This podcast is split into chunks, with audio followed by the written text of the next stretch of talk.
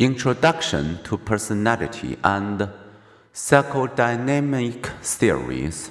What is personality?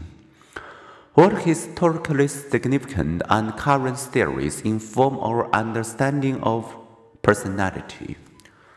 Our personality is our characteristic pattern of thinking, feeling, and acting. Two historically significant theories have become part of our cultural legacy.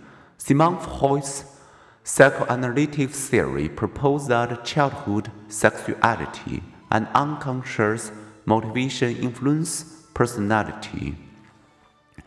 The humanistic approach focuses on our inner capacities for growth and self fulfillment.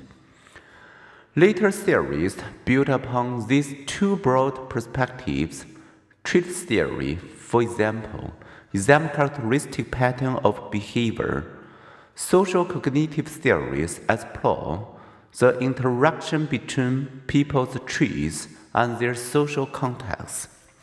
Let's begin with psychodynamic theories. Psychodynamic theories. Psychodynamic theories of personality view human behavior as a dynamic interaction between the conscious mind and the unconscious mind, including associated motives and conflicts. These theories are descended from Freud's psychoanalysis, his theory of personality, and associated treatment techniques. Freud was the first to focus clinical attention on our unconscious mind. Freud's psychoanalytic perspective exploring the unconscious. How did Sigmund Freud's treatment of psychological disorder lead to his view of the unconscious mind? Asked 100 people on the street to name a notable deceased psychologist, suggested Cass Stanovich, and Freud would be the winner hands down. In the popular mind, he is to psychology what Elvis Presley to rock music. Freud's influence not only lingers in psychiatry and clinical psychology, but also in literary and film interpretation.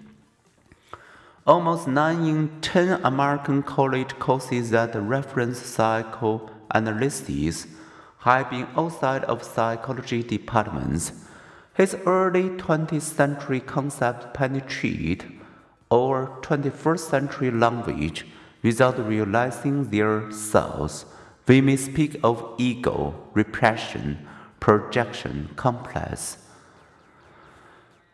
Sibling rivalry, Freudian slips, and fixation. So, who was Freud and what did he teach?